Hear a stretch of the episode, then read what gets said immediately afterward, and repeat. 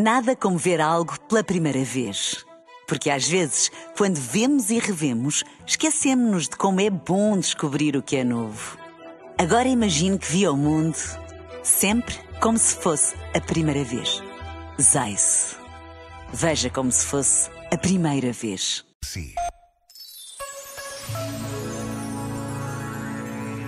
A Igreja celebra hoje a memória de São Joaquim e Santa Ana, pais de Nossa Senhora, e cujos nomes foram conservados pelas antigas tradições cristãs. E por vontade expressa do Papa Francisco, este é o Dia Mundial dos Avós e dos Idosos. Por vezes, basta a pausa de um minuto para nos apercebermos da importância de um gesto como este celebrar a vida dos mais velhos, dos nossos pais, dos nossos avós.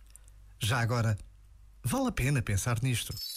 Este momento está disponível em podcast no site e na.